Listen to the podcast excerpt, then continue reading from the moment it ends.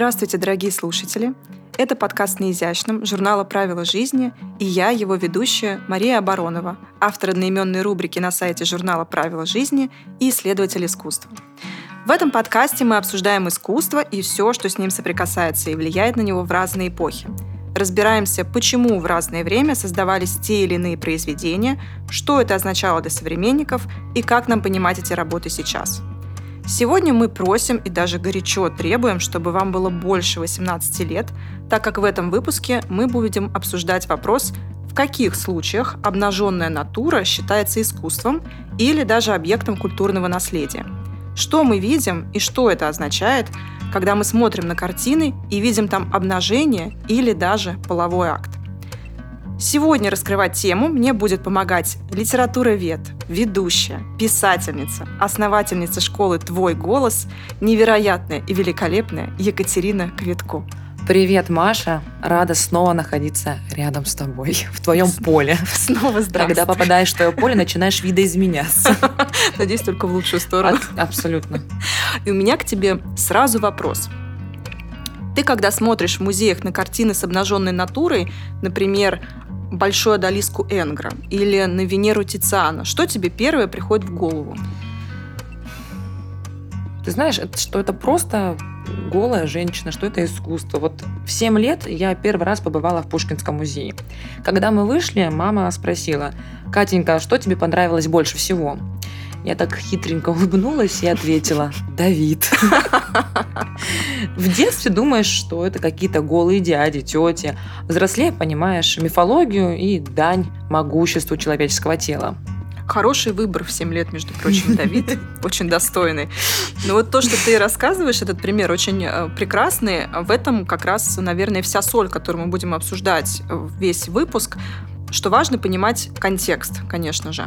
Если повесить какую-нибудь картину с обнаженкой, которая тебе будет незнакома, где-то в подворотне, ты, наверное, сначала подумаешь, что за разврат, да? Да, абсолютно. Но если убрать это все, то это же голые женщины, по сути, нет? Ну, в искусстве, смотри, если мы говорим про высокое аукционное и музейное искусство, голая женщина или мужчина, мы все-таки за равноправие, как минимум, в вопросе обнажения, так вот, голая женщина будет считаться эротикой. Мы видим наготу, ню. То есть то, что мы видим, это такое достойное обнажение. Это большая разница. Потому что в основном до 19 века в большом искусстве э, мы видим именно раздетых. Это религиозные сюжеты, это дань античности. То есть это не про что-то непристойное. Угу. Но подожди, есть же картины, где буквально мы видим половой акт или половые органы крупным планом. Вот ты как-то писала про происхождение мира Курбе. Например, это было такое. Да, это же все равно эротика. Да, это эротика. Я сейчас объясню тебе, почему. Наверное, в этом объяснении надо бы начать с чего-то более философского, но я скажу, что в первую очередь дело в деньгах. Коллекционировать искусство дорого и элитно, а коллекционировать порнографию уже менее достойное занятие. Поэтому произведения эротического искусства нас купят, а если это будут называть порнографией, то уже нет. Поэтому в интересах арт-рынках происходит такое разграничение. Но сразу здесь я говорю, что ты, конечно, права, все не так просто. Нельзя просто захотели назвали эротикой, захотели назвали порнографией. Так, конечно, не работает. Поэтому, по большому счету, водораздел будет проходить по тому, кто, когда и зачем написал картину. Какой смысл был заложен в эту картину. Так и в случае с Курбе. У нас там что происходит? Вот давай разбирать, кто написал эту картину. Написал ее Гюстав Курбе. Сейчас это легендарный художник, хотя при жизни ему на самом деле не очень везло. Не сразу он стал таким легендарным. Глава реалистической школы живописи Франции. Зачем он написал эту картину? Ему эту картину заказали, в целом обычное дело, заказал э, турецкий э, дипломат Халил Бей, да, попросили написать определенную женщину, Констанс Киньо, как мы уже сейчас знаем, для, внимания, коллекции эротического искусства. То есть у нас сразу же есть историческое оправдание. Он сразу же писал эротику. С другой стороны, когда писал? Писал в XIX веке, в эпоху развития в искусстве течение реализма, за которое он сам горячо топил, потому что, как я сказала, да, вот он потом стал вообще главой реалистической школы. Практически э, с момента изобретения фотографии а в XIX веке она уже была довольно широко распространена, даже были уже во второй половине XIX века цветные фотографии. И вот как ты думаешь, что, конечно же, начали все фотографировать в первую очередь? Вон то самое то самое. Начали, конечно же, обнаженную натуру. И фотография стала такой популярной как раз потому, что она была настолько реалистичная. Это была невероятная детализация, которую искусство не могло дать на тот момент. Таким образом, Курбе, когда писал эту картину, он исполнял заказ, естественно, но при этом показывал новый тренд – реализм. Он показывал, как можно теперь написать женщину, на что способно искусство. Э, при этом еще, конечно же, важный момент, как он это делает, потому что художественную технику и талант выбрасывать мы тоже не можем. Не все бы, даже если бы очень захотели, все равно бы так смогли нарисовать, да, а, потому что Гурбе придумал не только детально изобразить половые органы женщины, он еще придумал обрезанный кадр, не полностью ее написал, mm. поэтому очень часто эту картину сравнивают с черным супрематическим квадратом Малевича, потому что э, Гурбе написал половые органы женщины и назвал это происхождение мира. Mm. А потом в начале 20 века у нас Малевич пишет э, черный четырехугольник и такой называет это черный квадрат. И вот, казалось бы, да, обнаженная женщина, но какой глубокий смысл в это заложен. Поэтому, конечно, за это мы великим художникам многое прощаем. Угу. Ну вот в литературе у нас иначе. Так-так. Да, половой акт есть половой акт. Довольно логично. Без подводных камней. Конечно, нужно все оценивать в совокупности. И замысел автора, и историю создания. Но в целом секс в литературе – это секс. Однако его функция, функция описания этого полового акта различна. В литературе присутствует метафора. Да? Возьмем Эдуарда Лимонова. Его дебютный роман «Это я, Эдичка». Угу.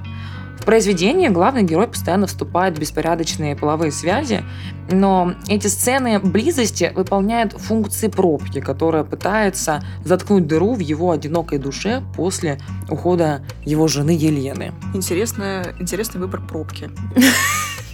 Могу не отметить. Это метафора моя личная, что я решила назвать это пробкой. Сразу чувствуется рука писателя.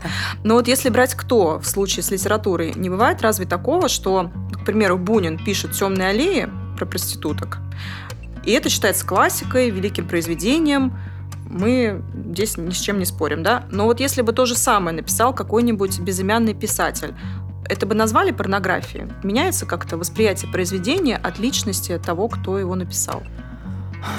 Все точечно. Вот Крейцерова соната Толстого. Ее публиковать же не хотели, находили ее язык слишком откровенным. Хотя на тот момент Толстой был уже знаменитым Хотя, писателем. казалось бы, действительно Тол Толстой. Да, да, да. И вот его позднее произведение, не из ранних, он уже был знаменитым. И все произведения всегда проходили цензуру, которая была либо удобна властям, либо нет. Ничего не изменилось. Да, например, поэма «12 блока» была удобна, потому что там идет дань красногвардейцам, и mm. он слышал музыку революции. Да, и он провозглашал революцию. Ну, Хотя, понятно. когда ему это задали, когда ему задали этот вопрос, вы прославляете революцию или наоборот? Он говорит, вы, наверное, ничего не понимаете в искусстве и задаете мне такие вопросы. Удобно Да, и поэма «12 блоков», мне кажется, была удобна, мое субъективное время, мнение, хотя там вообще и была история с проституткой Катькой, в кружевном белье ходила, с офицерами блудила, или когда ее Петруха застрелил, ох, товарищи родные, эту девку я любил, ночки черные хмельные с этой девкой проводил. Но это уже немножко другой разговор. Но как при этом красиво написано все равно, да? А, ну, вот это, кстати, как будто бы искусству за глубокую мысль позволяют все равно больше, да, вот именно живописи.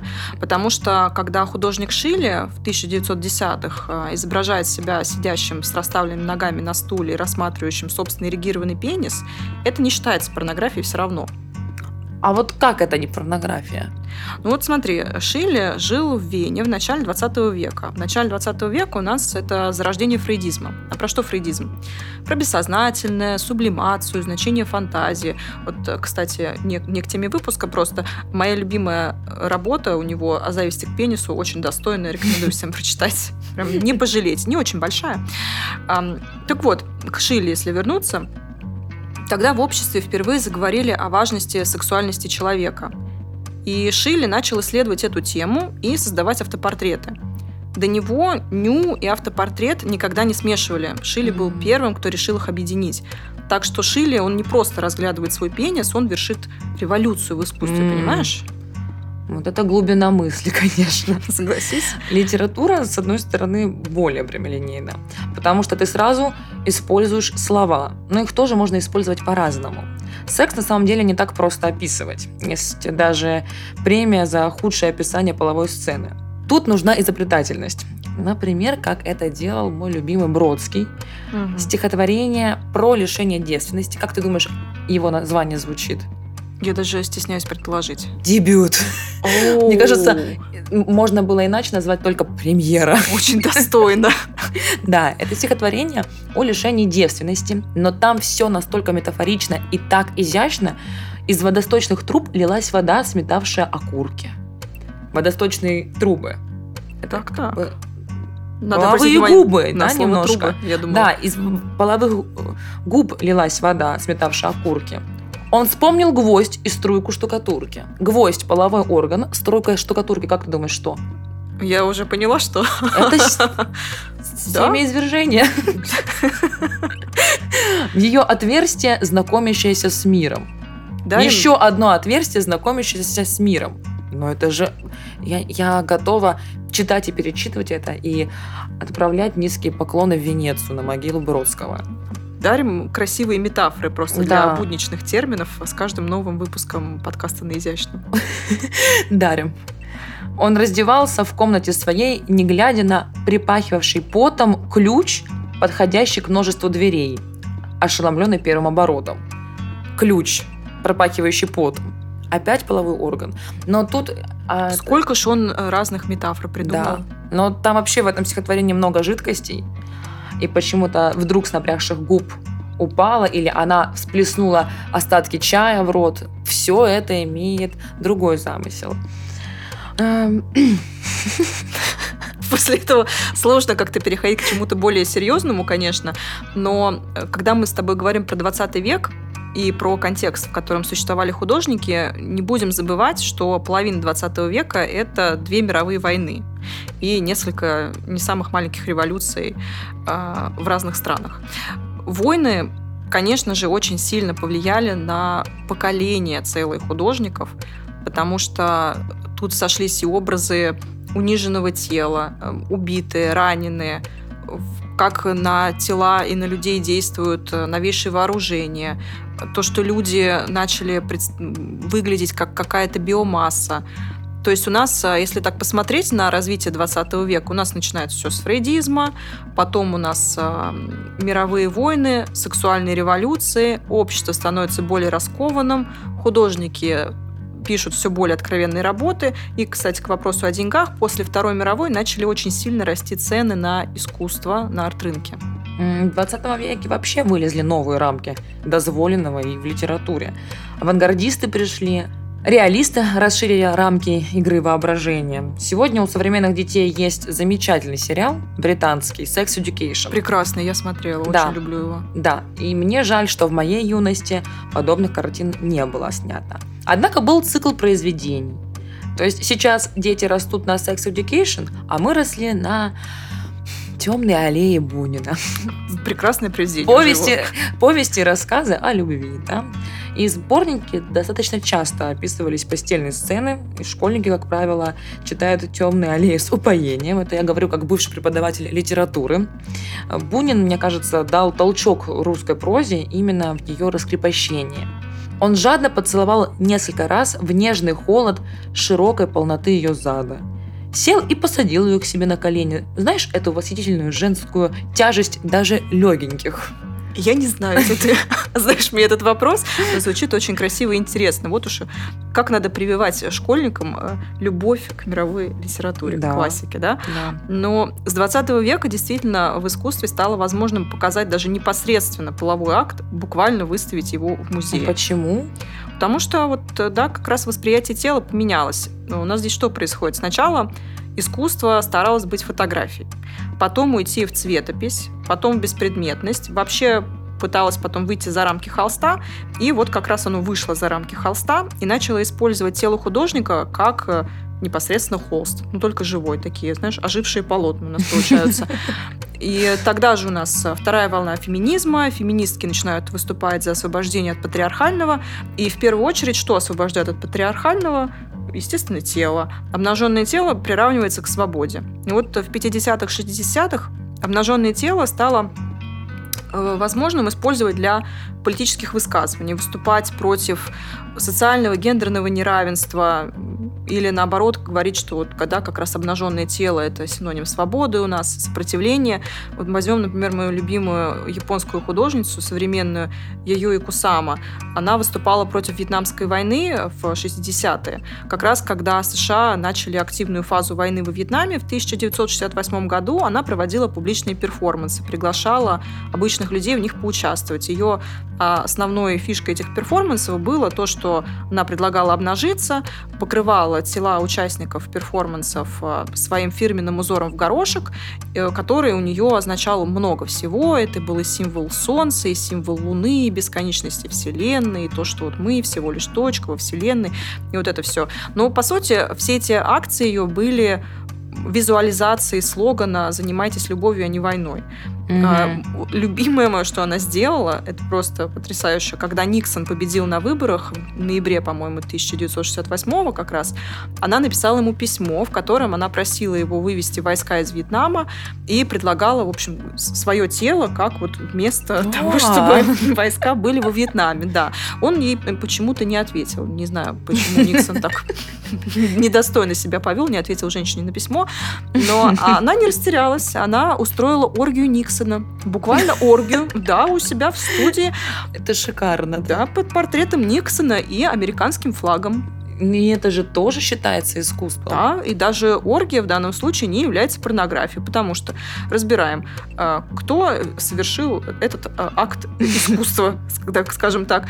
Кусама уже много лет на тот момент она была художницей, акционисткой. Зачем? Это был протест против войны во Вьетнаме это была ее визуализация идеи, ее цитаты из письма к Никсону, как раз насилие, мне остановить насилие. Когда это происходило? В 20 веке, после Второй мировой, когда как раз у нас уже жесткий постмодернизм, тело художника используется как часть произведения искусства, и вот все в целом как бы показывает нам, что это, да, очень своеобразное, но художественное произведение. Угу. Интересно, как меняются еще стандарты допустимого в обществе. Например, в Онегине, да? Никто не вспоминает, что Татьяна почему-то остается с Онегиным наедине, пока ее муж светит Точно. мундиром на балу. И она позволяет, будучи женой генерала, целовать руки себе. Чему? Наедине в комнате. Чему учат детей вообще в школе? Никто. Какой разврат? Татьяна у нас олицетворение верности. Это милый идеал поэта. А на самом-то деле было это вопиюще. А на самом деле есть вопросики. Да, прилично, неприлично.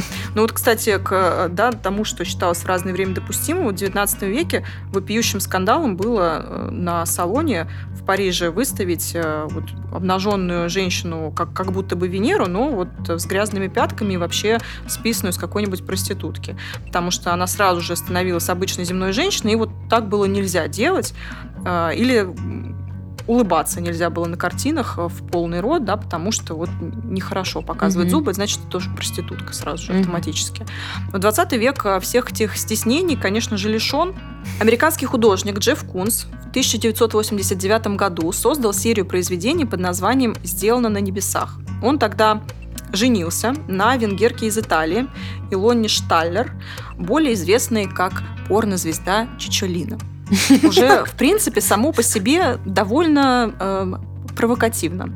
Но он на этом не остановился. Он создал скульптуры, как раз вот серия, сделанная на небесах, это серия скульптур, которая демонстрирует его и Чичулину в позах, по сути, из Камасутры. Угу. То есть, если вне контекста посмотреть на эти работы, это, ну, не прям, конечно, в лоб порнография, но есть э, определенные основания считать, что это не то чтобы самое эротичное искусство, наверное. Mm-hmm. Но выставленное в музее с пояснением мысли художника, это вот превращается в то самое э, художественное произведение с глубоким смыслом. Потому что э, вот про конкретно эту серию говорят так, что Кунс хотел воззвать к условности художественного вкуса, стимулируя мнение зрителя о том, что приемлемо, а что нет. То есть сейчас сказали бы, что нормально довольно отмазался. Угу. Кстати, после проекта, когда он уже сделал все эти скульптуры, все выставил, он подал на развод с Чичулиной, потому что, видимо, ну вот она свою функцию уже отыграла, больше ему жена такая не нужна. Не нужна, да. Ты тебя даже заслушалась. Слушай, с литературой все как-то проще, потому что ты уже читаешь авторский текст и ты не додумываешь, ты читаешь авторский текст, угу. и автор дает тебе сюжет. Возьмем отца Сергия Толстого. Секс там играет сюжетостроительную функцию. Три сцены, связанные с сексом, являются переломными для главного героя, который был Степаном и стал отцом Сергия. Главный герой, как и сам Толстой, боролся всю жизнь с похотью. Как и все мы. Да нет. Хорошо, не все. Некоторые из нас. Ну, все такие вы святые. Ну, боролся он с похотью, потому что блудничество развращает. Да? И три раза судьба главного героя сталкивает с то с изменой возлюбленной. Она переспала с императором, что, кстати, тогда считалось для мужчин похвалой. Как будто бы хорошо. Да, да, моя жена переспала с императором. Точнее, император переспал с моей женой. Угу. Это как-то не считалось позорным. Они гордились этим. Сразу добавляет, как, как, как будто бы очков каких-то женщине. Да. Моя Какой-то очень странной игре. Мою жену даже император любил, да. Так и что там А Степана это обидело главного героя, который стал отцом Сергием, как я сказала ранее. Потому, кстати, Степан Гасацкий уходит в монастырь. То есть его это оскорбило, он ушел в монастырь. Потом в монастырь к нему является красавица, которая пытается его соблазнить. Было такое. Да, и он, чтобы не поддаться страстям, решил отрубить себе палец.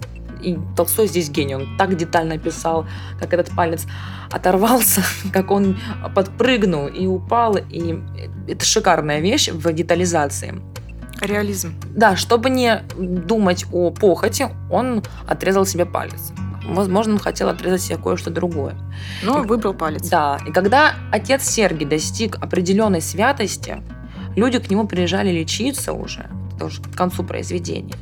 Он так долго воздерживался, так долго хранил верность своей идеологии, почему-то переспал с той юродивой девочкой. Пришел к грехопадению. Вот такая немножко достоевщина. Без падения нельзя познать Христа.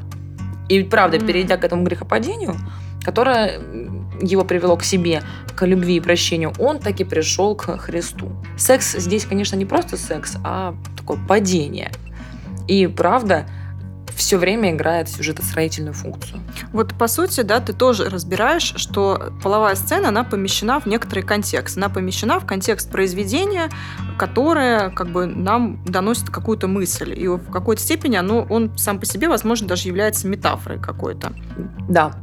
И вот знаешь такого художника Фернандо Батеро? Видела? У него такие милые пухляши, как будто бы на Я картинах. его видела в Ереване. Вот, да, кажется. это вот оно и есть, да. Кстати, это не пухляши, это просто объемные люди такие. Очень многие думают, что пухляши. И, кстати, на момент записи подкаста он все еще жив, ему 90 лет. Так вот, у него есть э, серия картин 2005 года про пытки в тюрьме Абу Грейб в Ираке. Очень откровенные работы, много обнажения, но при этом какой контекст? Тогда в прессу попали фотографии, как американские военные, которые на тот момент заняли тюрьму Абу Грейб, издевались там над заключенными, пытали их. Ужасно, на самом деле, там много всего очень происходило. Очень есть много книг, которые, где судебные психологи пытаются разобраться в феномене э, тюрьмы Абу Грейб, что же там произошло, почему они так себя вели, вроде достойные американские военные. Так вот, и он написал по мотивам этих фотографий картины в своем фирменном стиле пухлишей. Является это обнаженкой? Да, там довольно ну, откровенные сцены написаны. Mm-hmm. Но это не порнография, которая осознана для услады взора, да, скажем так. Это жесткая критика того, что творили американские военные, и это выступление БТРО против насилия в целом. Вот да, я думаю, что главное отличие порнографии от искусства заключается в инструментах, в технике. Да? Э, я в голодные времена переводила порнографическую литературу Ого. с английского на русский про оборотней. И я поняла, что одну и ту же сцену, используя разные инструменты, используя разные техники, можно показать по-разному. Я даже не представляю, были как очень ты, голодные как времена. литературовед, что тебе пришлось пережить? А есть какие-то примеры, может быть, которые... Да, например, он толкал и толкал в меня свой мокрый член. О, Господи. Или эти ребристые инопланетные жезлы, я помню. Это все, опять же, про мужской половой орган, согласись, это не ключ, пахнущий потом, это не струйка штукатурки, это он толкал и толкал постоянно в меня свой мокрый член. Да, это действительно вопрос о том, как можно одно и то же. Это, кстати, Галатея, The Millennium Wolves, я перевела 8 книг. Теперь мы знаем художественного переводчика. Спасибо это... за попытки Вол... сделать из этого волки тысячелетия, да. Что-то красивое. Э, в 2014 году, кстати, вот знаешь, к вопросу тоже об инструментах, э, был случай в Арсе, когда напротив картины Курбе, о которой мы с тобой говорили выше, раньше, присела акционистка Дебора де Робертис и продемонстрировала всем свою вагину. Mm. Да, действительно, на картине Курбе тоже изображена вагина. Mm-hmm. Ничего вроде бы неожиданного. Но вот в случае с Деробертис ее взяли под стражу за непристойное разоблачение. Ей, конечно же, не стали в итоге предъявлять никакие обвинения, ее отпустили, а она сама объясняла так, что ее выступление было не просто актом эксгибиционизма, а отраженным действием вот вслушайся, mm-hmm. да, вот в это объяснение, создающим новую картину в игре с оригинальным произведением искусства. А когда она приглашала на свой перформанс, как многие акционисты делают, они рассылают приглашения, в которых они описывают, в чем будет идея перформанса. И вот она писала, что она стремится дестабилизировать властные отношения, а также задуматься об отношениях между мужчинами и женщинами, художниками и контроля над их творчеством. Можно скажу? Конечно. Прокомментирую. Вот такие ситуации мне иногда кажутся больше привлечения внимания. То есть мне надо похайповать, а потом объяснить, что это значит, и придумать к этому замысел.